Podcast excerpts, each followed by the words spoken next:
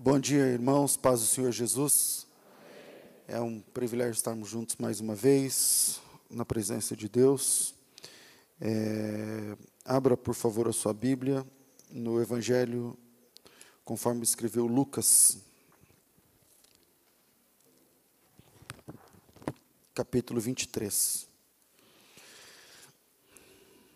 Oramos, oramos muito pela a vida dessa serva de Deus e graças a Deus está restaurada, né, irmãos? Que bênção. Lucas capítulo 23, por favor.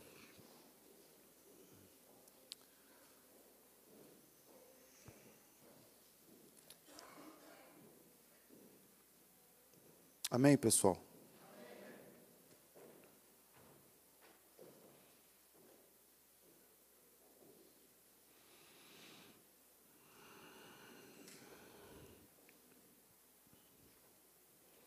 A gente vai ler a partir do versículo 8. Diz assim o texto: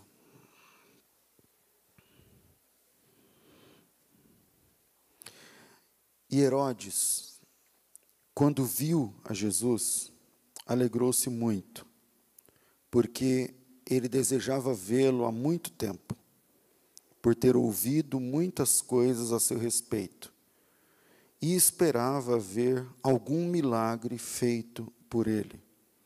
Então o interrogava com muitas palavras, mas Jesus nada lhe respondeu. Amém.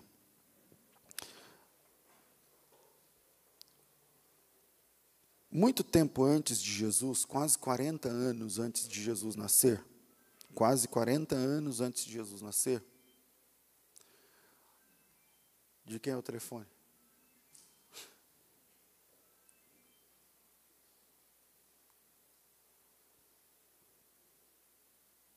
De quem é o telefone? De quem é o telefone, caramba? Certo. É o pastor Adriano?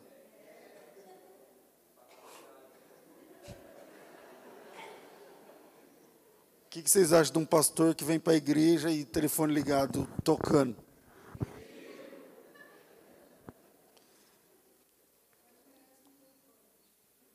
É, tá aí a Raquel defendendo os oprimidos. Eu nem lembro o que eu estava falando. O que, que eu comecei a falar? Meu Deus do céu. 40 anos antes de Jesus, começa é, tem o ponto alto de uma dinastia que a gente vai entender como dinastia herodiana. Os Herodes. Tem muitos Herodes na Bíblia.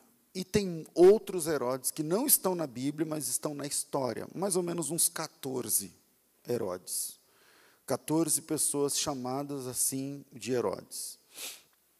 O mais importante deles, do ponto de vista da história, é o tal do Herodes o Grandes, o Grande.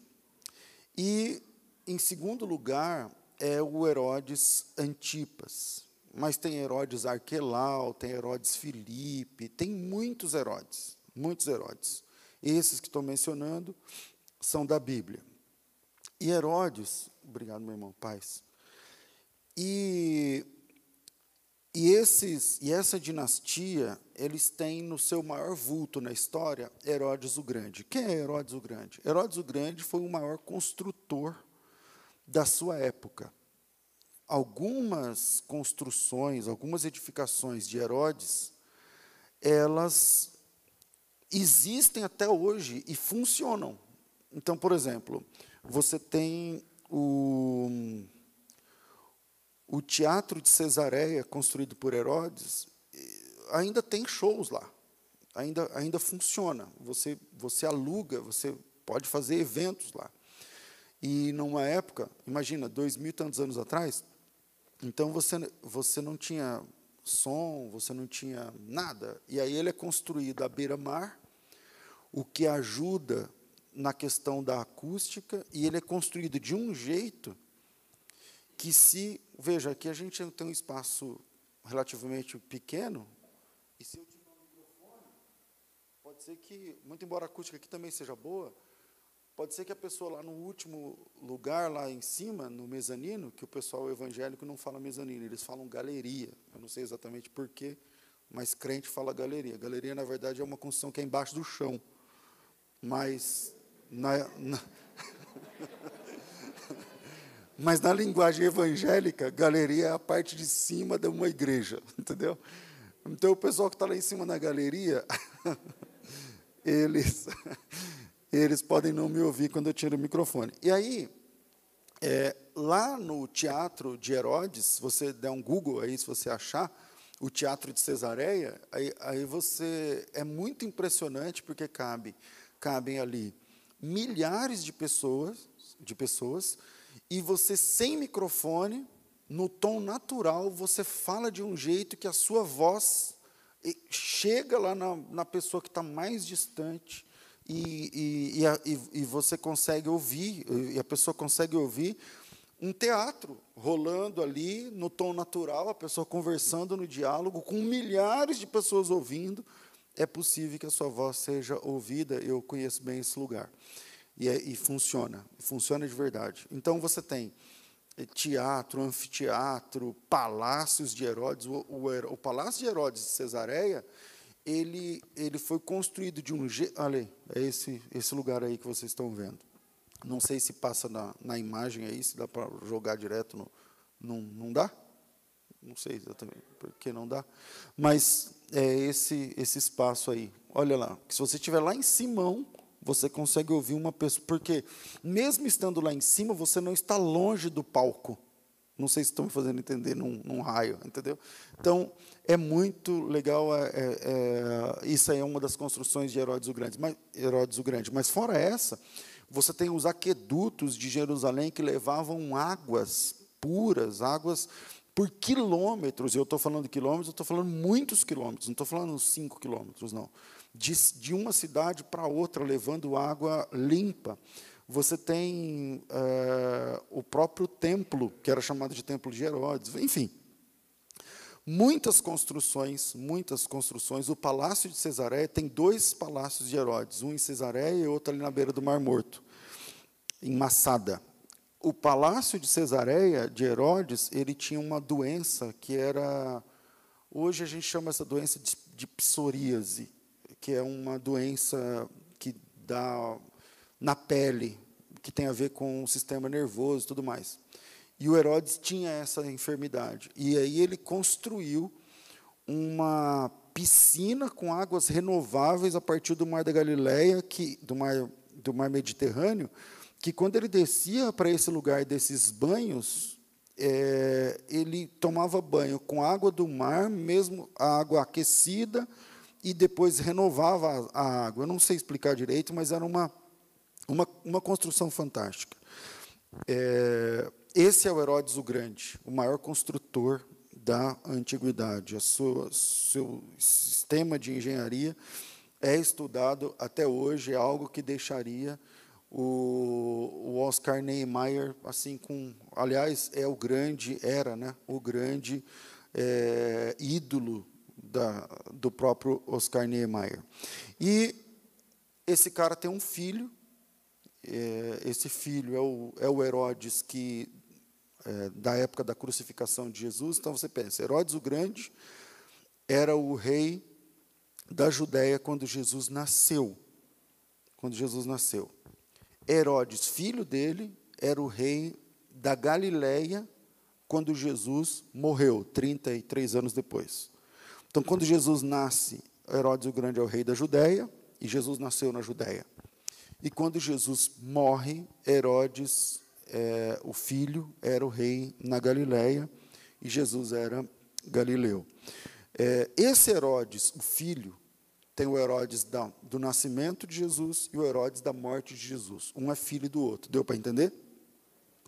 Esse Herodes, o filho, é o texto que nós lemos de Lucas 23, 8. Quando Herodes viu Jesus, se alegrou muito, e há muito tempo desejava vê-lo, por ter ouvido dele muitas coisas, e esperava que Jesus fizesse algum milagre. esperava que Jesus fizesse algum sinal. Esse Herodes, filho, ele gostava, queria ver Jesus. Isso é bom ou ruim? É bom, né? Querer ver Jesus. Ele queria ver Jesus, queria se encontrar com Jesus. Tem mais outra coisa. Ele gostava de João. Lembra de João o Batista? Abra a Bíblia em Marcos capítulo 6, por favor. Marcos capítulo 6, versículo 20. Vamos lá. Marcos 6, 20. Diz assim.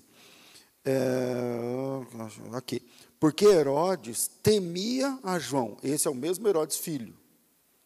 Herodes temia a João porque sabia que ele era um homem justo e santo, e gostava de ouvi-lo, e fazia muitas coisas por ele, e o ouvia de boa vontade. Depende da outra versão.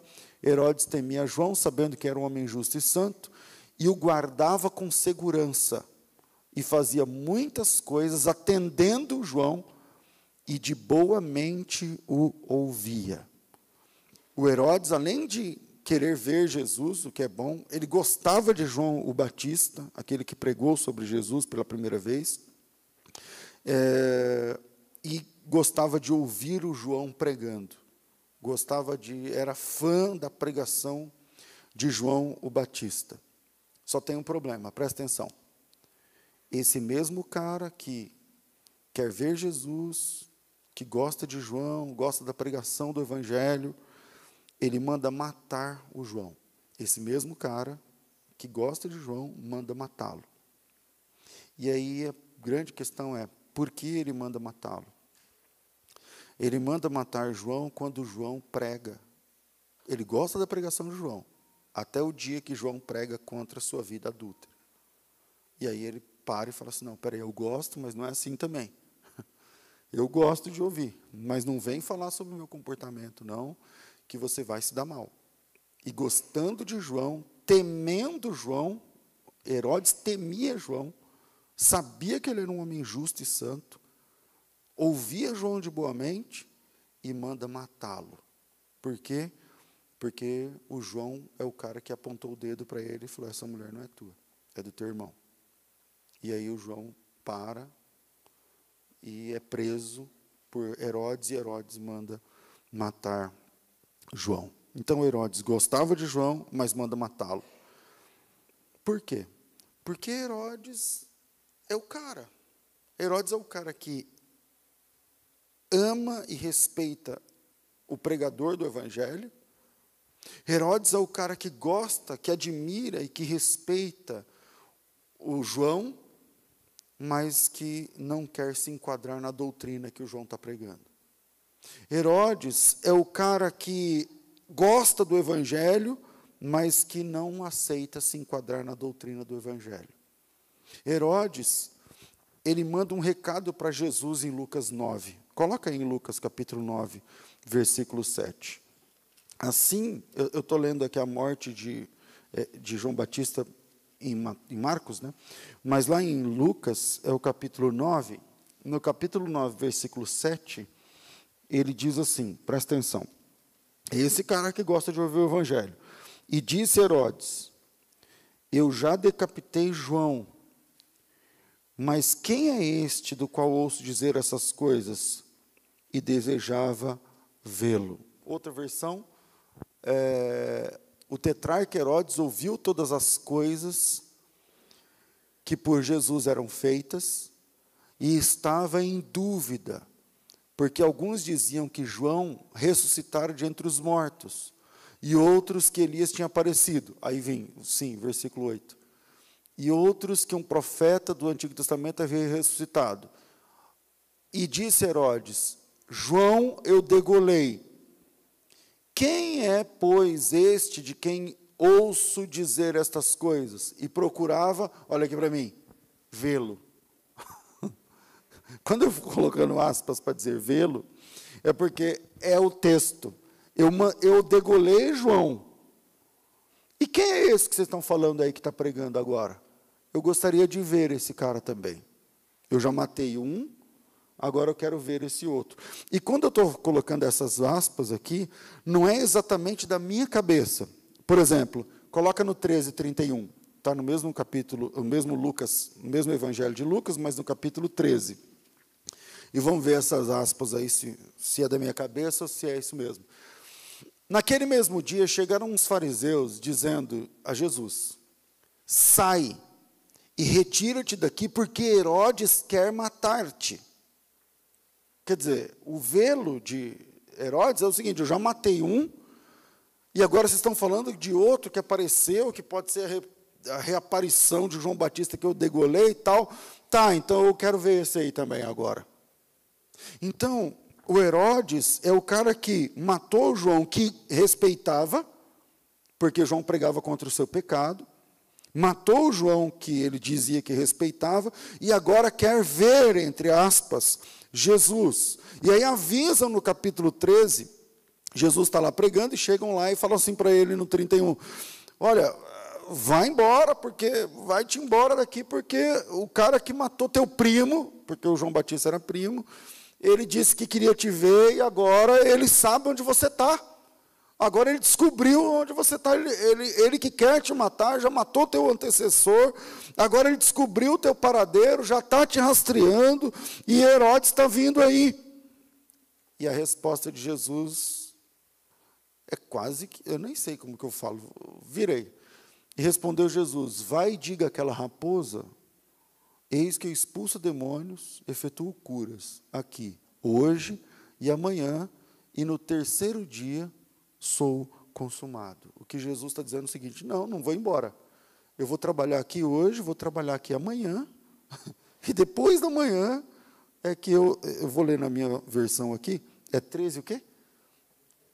13, 32, diz assim: e de dizer àquela raposa: Eis que eu expulso demônios, realizo curas hoje e amanhã, e no terceiro dia serei aperfeiçoado.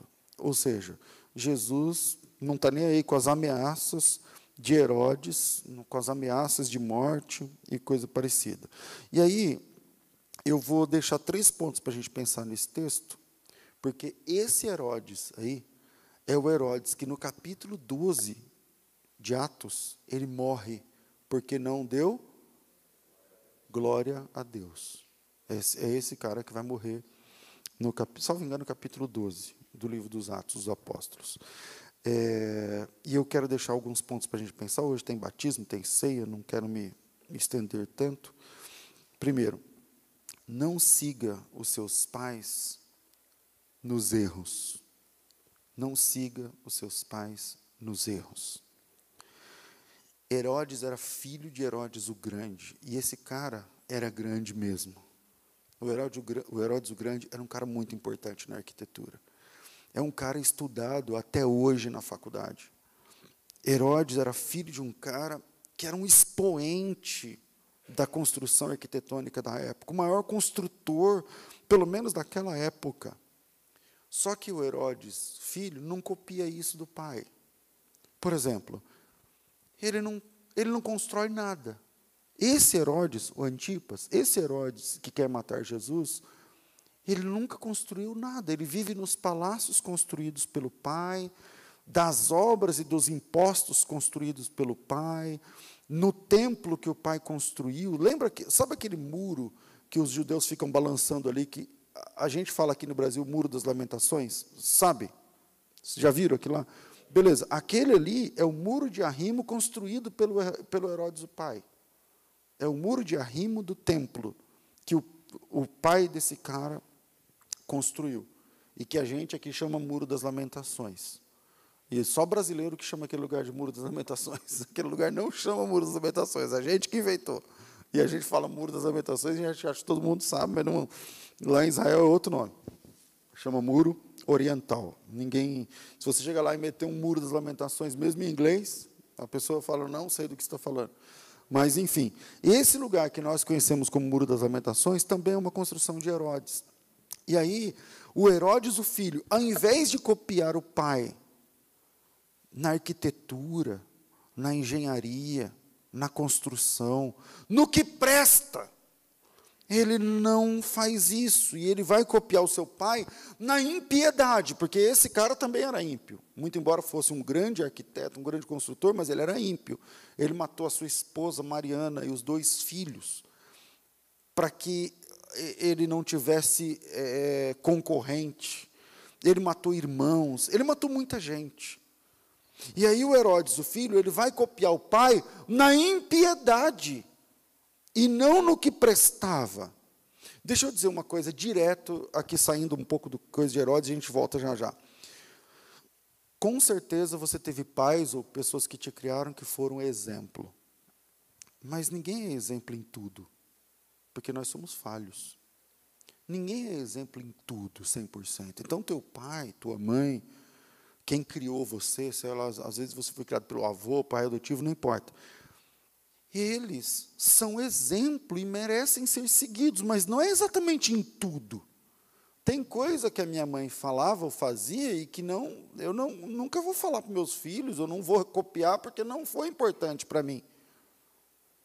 Mas tem muita coisa que a minha mãe me ensinou que é o que eu sou hoje, que eu me espelho nela. Tem coisa que meu pai fazia e que eu tento fazer hoje, mas tem muita coisa que meu pai fazia e que eu não posso copiar. Porque se eu copiar, eu vou ser um pai ímpio. Então, os seus pais foram exemplo, mas não em tudo. Então, o desafio é aprender, é entender, é discernir onde você deve copiar seus pais ou não. Não siga seus pais. Primeiro ponto dessa mensagem: não siga seus pais nos erros. Não siga seus pais nas faltas. Mas aí a gente cresce e parece que a gente pega os, as partes ruins do pai, as partes ruins da mãe, e aí a gente faz, a gente copia. É mais fácil copiar coisa errada do que coisa certa. Então não copie teu pai ou tua mãe nos erros. Você não pode escolher seus pais, mas você pode escolher seus exemplos. Você não pode escolher teu pai ou tua mãe, você não, não define sobre isso. Mas você pode escolher seus mentores. Eu disse isso uma vez quando eu preguei sobre Josias. E Josias é um cara que teve um pai terrível, que andava com gangues, que, que hostilizava templos, que violentava pessoas. O nome desse cara era Amon. O Josias tinha um pai terrível chamado Amon, um avô pior chamado Manassés, mas lá no segundo livro dos Reis, capítulo 22, versículo 2, coloca aí. Segundo livro dos Reis, capítulo 22, versículo 2. O versículo 1 fala: Josias tinha oito anos de idade quando começou a reinar, e 31 anos reinou em Jerusalém e tal. No versículo 2 ele diz assim: Fez o que era reto aos olhos do Senhor e andou em todo o caminho de Davi, seu pai. Só que o Davi não era pai dele, nem avô, nem bisavô, nem trisavô. O Davi era um, um antepassado distante, ele estava centenas de anos antes. E aí o Josias é o cara que folheou sua árvore genealógica e diz assim: Eu não posso copiar meu pai, vamos ver, não posso copiar meu avô, vamos ver, não posso copiar meu bisavô, até achar um ancestral digno de copiar, que é um cara chamado Davi, o homem segundo o coração de Deus, e disse: Eu quero ser como Davi. Eu quero, eu prefiro, eu escolho ser como Davi e não como meu pai nesse nesse, nesse particular. Não quero ser como meu avô nesse particular. Eu tenho certeza que cada um de vocês aqui, se eu subir cada um aqui e falar assim, fala uma coisa muito legal que o seu pai fez, ou é, ou, ou fazia, ou falava. Aí você vai falar coisas aqui muito legais que a gente vai aplaudir. A gente fala, cara, que pai, que mãe. E se eu disser assim, fala uma coisa muito feia, muito ruim que o teu pai ou tua mãe fazia. E aí você também vai contar coisas muito feias, e, e, e, e aí a gente vai falar assim: Deus me livre, que pena de você. Porque pais acertam e erram, nós acertamos e erramos. Então, primeiro, não siga seus pais nos erros. Esse Herodes, da morte de Cristo, teve o pai quando o assunto é construção. O pai quando o assunto é liderança, arquitetura e engenharia. Mas ele escolheu seguir esse pai na impiedade, na parte ruim e não na parte boa. Por isso ele não constrói nada e tal qual o seu pai, ele também quer matar Jesus. Lá em Lucas capítulo 2, Herodes, o pai, o construtor, o grande, ele quer matar Jesus. Tanto que ele faz uma lei para matar os meninos de dois anos para baixo, lembra? Por que toda essa lei? Por que toda essa busca? Por uma razão. Eu quero matar Jesus. É só por isso. Anos e anos, 33 anos depois, Herodes, o filho, que não copia nada de que prestava do pai, também quer matar Jesus. Ele, ele copia o pai no erro. Segundo, buscar Jesus por causa dos sinais não faz de você uma pessoa melhor do que aqueles que odeiam Jesus. Quem busca Jesus apenas por sinais deve ser muito ruim para Deus ver o tanto de pessoas interesseiras na nossa época. Pessoas que não querem saber de Deus, da palavra de Deus, do Evangelho, nunca fizeram uma pergunta sobre Evangelho, sobre vida com Deus, sobre comunhão, nunca, nunca. Mas na hora do aperto, aí eles vêm para a igreja. Aí eles querem ser crente, batizam, fazem qualquer negócio. Você fala assim, tem que se batizar, ele vai se batizar. Tem que dar dízimo, ele vai dar dízimo. Olha, tem que trabalhar, ele vai trabalhar. Tem que levantar de madrugada, ele vai levantar de madrugada. Mas não é porque ele ama Deus. Tem que ler, tem que fazer um curso, ele vai fazer o curso. Mas não é porque ele tem sede da palavra. É porque ele é um interesseiro, ele está em busca dos sinais. Sabe quando você, se você tem um filho, você sabe, você fala para o seu filho, sei lá, lava a louça e arruma o seu quarto. Tem duas formas do filho fazer isso: te agradando ou te deixando com mais raiva. E, e, e, das duas formas, o quarto vai ser arrumado e a louça vai ser lavada. Quando você faz por interesse ou quando você faz por gratidão e por amor. É por isso que lá em Deixa eu achar esse capítulo aqui, esse versículo na minha cabeça. Lá. Eu acho que é Hebreus 12, eu não sei o versículo, mas é o último versículo, o penúltimo de Hebreus 12, salvo engano. Diz assim, ó. Porque tendo recebido um reino, sirvamos a Deus agradavelmente. Alguma coisa assim. Deixa eu achar. Está na tela? Por isso, tendo recebido um reino que não pode ser abalado, retenhamos a graça através da qual sirvamos a Deus agradavelmente, com reverência e piedade. Eu prefiro a versão que fala assim, com reverência e santo temor. Porque é o seguinte, ó, nós recebemos um reino que não pode ser abalado. Retenhamos a graça e, através da graça, sirvamos a Deus agradavelmente. Quer dizer, Servir a Deus é uma coisa, servir a Deus sendo agradável é outra coisa. Você pode cantar. Cantar é servir, está servindo. Agora você pode apenas cantar e servir. Agora você pode cantar e agradar a Deus enquanto você serve. Uma coisa é servir. Outra coisa é agradar a Deus enquanto você serve. Quem é pai entendeu a jogada. Seu filho pode arrumar o quarto, mas ele também pode te agradar enquanto ele arruma o quarto. É diferente. Quando você vai pelo, por força, quando você vai por ordem, quando você faz por interesse, você faz, mas não é a mesma coisa. Se seu filho falar assim, pai, se eu arrumar meu quarto, você me dá 50 reais, 20 reais, você dá um sorvete.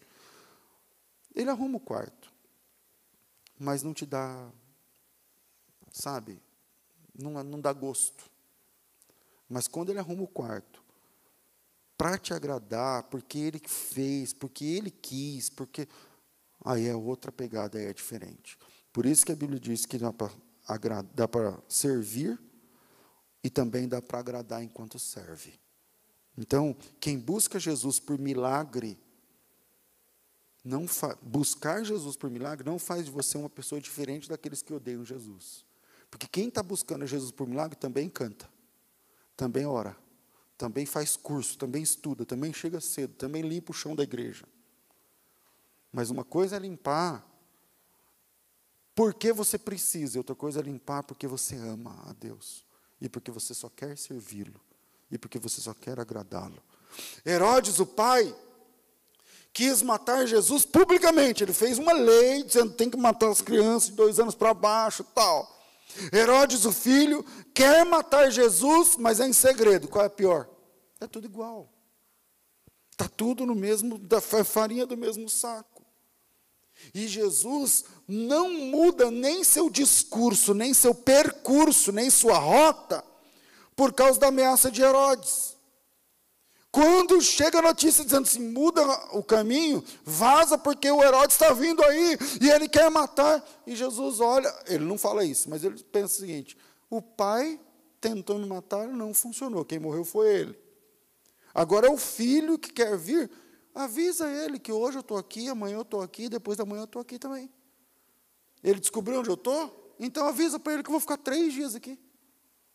E está tudo bem, não vai mudar nada. Eu não vou mudar o meu itinerário, não vou mudar por conta dessas pessoas. E o Herodes é o cara. A primeira leitura que nós fizemos hoje é Lucas 23, 8. Que o Herodes, quando viu Jesus, se alegrou e queria que Jesus fizesse algum sinal. E aí, o que Jesus responde para ele? Nada. Uma curiosidade sobre os dois Herodes em relação a Jesus. Herodes, o pai, o construtor, que queria matar as crianças de dois anos para baixo, é o Herodes da época que Jesus nasceu. Ele nunca viu Jesus. Lembra dos magos que vieram do Oriente, não sei o que lá, para dar os presentes? Os magos vieram para ver Jesus e viram. E o Herodes falou assim para eles: se vocês descobrirem onde ele mora, passa aqui, me avisa, porque eu também quero ir, entre aspas de novo, adorá-lo. Na verdade, ele quer matar Jesus. Os magos vieram, viram Jesus, deram os presentes. Mas a Bíblia diz que quando eles voltaram, eles foram instruídos por Deus para voltar por outro caminho, não passar lá e avisar o Herodes. O Herodes, o pai, nunca viu o menino Jesus, nunca viu. O anjo do Senhor falou com José, José levou Jesus para o Egito, a família sagrada passa entre quatro e seis anos no Egito. Jesus aprende a andar e falar, e nasce dente em Jesus, lá no Egito. E aí, quando Herodes morreu, o anjo do Senhor falou para ele: pode voltar agora, porque aquele Herodes já era. Esse Herodes, o pai, nunca viu Jesus. E o filho viu Jesus, mas nunca ouviu a sua voz. Porque Jesus vem preso, algemado, mão para trás. Aí Herodes alegra-se quando ele vê Jesus, porque ele queria ver um truque, ele queria ver um sinal, ele queria ver uma maravilha, ele queria ver um, um milagre. E ele pergunta para Jesus, eu não sei se eu vou, se eu vou, se eu, me, eu não me preparei aqui para mostrar isso no texto, mas veja, versículo 9. 23, 9, tá? Lucas 23, 9. Eu vou ler o 8 e o 9. Herodes, quando viu Jesus, alegrou-se muito, porque desejava vê-lo há muito tempo, por ouvi-lo, por ter ouvido muitas coisas a seu respeito, esperava que Jesus fizesse algum milagre. Mas então o interrogava com muitas palavras, mas Jesus nada lhe respondeu. Jesus nunca falou com Herodes, o filho. Então Herodes, o pai, nunca viu Jesus, Herodes, o filho, nunca falou com Jesus. Ele nunca ouviu a voz de Jesus. Porque Jesus não se mostra nem ao pai, nem se faz ouvir ao filho. Ambos os Herodes, tanto o pai quanto o filho, encontrarão Jesus no mesmo dia. Um dia. Mas o layout será outro. A sala vai ser outra. Não vai ser a sala suntuosa de Herodes o Grande. Não vai ser a sala de trono de Herodes Antipas, o filho. Não, não. O layout vai ser bem diferente. Nesse dia, nem Herodes o pai, nem Herodes o filho estarão sentados num trono. Quem estará no trono vai ser Jesus.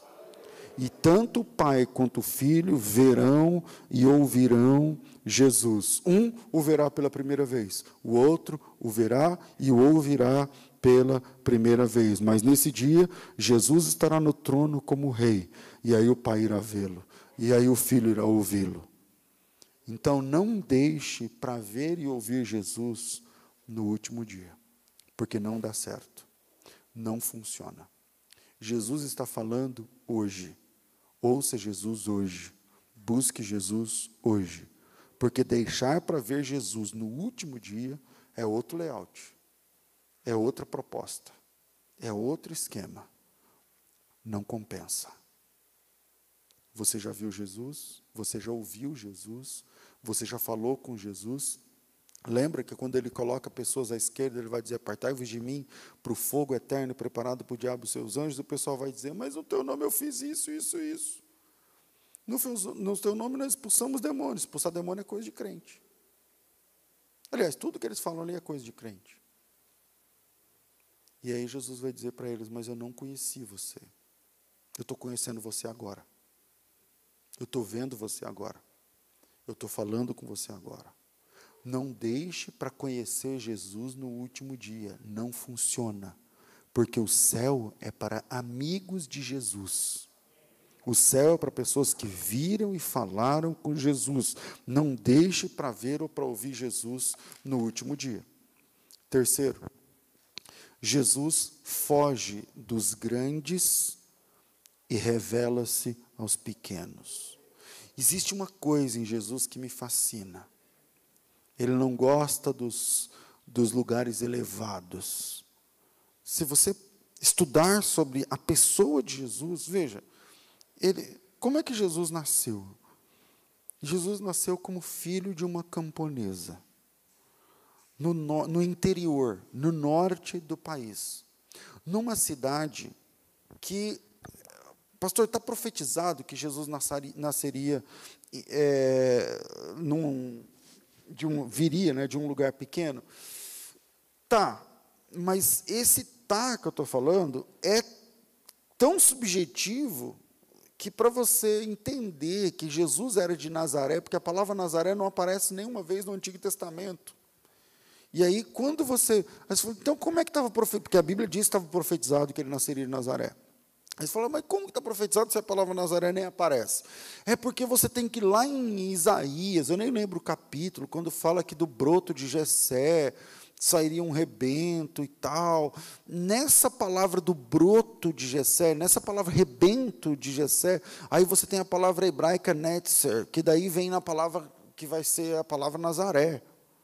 Então Jesus, ele nasce como filho de uma camponesa do interior do norte do país. Jesus era nortista, do, do, do lugar mais pobre do lugar menor. Do, sabe aquele lugar, quando você pega o mapa do Brasil, sabe aquela cidade que nem aparece o nome no mapa? Você, você pega o mapa, aí você, mano, minha cidade é aqui. Eu sofro disso porque eu sou de uma cidade pequenininha chamada Três Lagoas. Não aparece no mapa. Então, quando você pega o mapa mais, vai dando zoom assim, aí, aí você vê. Mas no mapão mesmo, no grande, não aparece. E Jesus é de uma cidade assim que nem aparece no mapa. E aí Jesus desenvolve seu ministério entre pobres, entre pequenos, entre pessoas que não têm significância política. Jesus nunca foi amigo de um político. Jesus nunca foi amigo de um, de um, de um religioso importante, de um expoente da religião. Mas Jesus era conhecido como amigo de pecadores. A Bíblia chama Jesus de amigo de pecadores. Então Jesus desenvolve seu ministério entre pobres, entre pecadores. Jesus nunca viajou mais do que 380 quilômetros. Tipo daqui para Ribeirão Preto, para, sei lá, Rio Preto, coisa parecida. Eu estou falando entre ir e voltar, inclusive. Jesus nunca escreveu um livro. Ele foge dos grandes para revelar-se aos pequenos. Ele não se revelou a Herodes o Grande, ele não se revelou a Pilatos, ele não se revelou a Herodes, mas ele passa horas com discípulos a caminho de Emaús, porque eles estavam com medo. E Jesus caminha com eles e acompanha eles e dá um curso para eles. A Bíblia diz que ele foi expondo, desde Moisés, tudo que as Escrituras falavam a seu respeito. Eu estou citando Lucas 24, dois discípulos a caminho de Emaús. Ele não se revela aos grandes, mas caminha com discípulos medrosos. Ele não falou com reis e procuradores, estou falando de Herodes e Pilatos, mas ele se revelou a Madalena no domingo pela manhã. Ele vai até ela e fala assim: Olha, sou eu, calma, não tenha medo. Eu sou eu que falo com você. Ele não se revela aos grandes, mas ele se revela à mulher no poço de Jacó. Esse é o Jesus que nós servimos. Esse é o Jesus que nós amamos. Que não fala com reis adúlteros, mas anda com seus discípulos simples, fala com eles, se revela a eles. E podemos sentir a presença dele. Esse é o Jesus das Escrituras. Então, quando a gente lê Lucas capítulo 23, deixa eu, é Lucas 23 a nossa leitura? É, Lucas capítulo 23, a gente percebe que Herodes o Grande vê Jesus e quer, quer ver milagre, quer ver sinal, e como Jesus responde a essas pessoas? Com silêncio. Com silêncio. Pastor, mas o senhor não crê que Deus faz milagres? Creio. Mas Deus faz milagres para aqueles que o amam e o adoram. Ele não faz milagres para se aparecer. Ele não tem um truque, um número, como se fosse um mágico que, ah, agora é o Herodes, então vamos lá, vou esfrega as mãos, agora, ó, nada nessa mão, nada nessa mão. Não. Jesus não faz isso. Jesus revela-se aos pequenos. E se você quer ver Jesus, e se você quer ouvir Jesus, é pelo caminho da humildade, da humilhação, da simplicidade. Jesus pode ser encontrado não num truque de mágica, num número, mas Jesus pode ser encontrado no joelho dobrado, na simplicidade, na angústia da alma, quando você clama, Senhor, se revela a mim. Eu quero conhecer mais o Senhor. Que Deus abençoe vocês em nome de Jesus.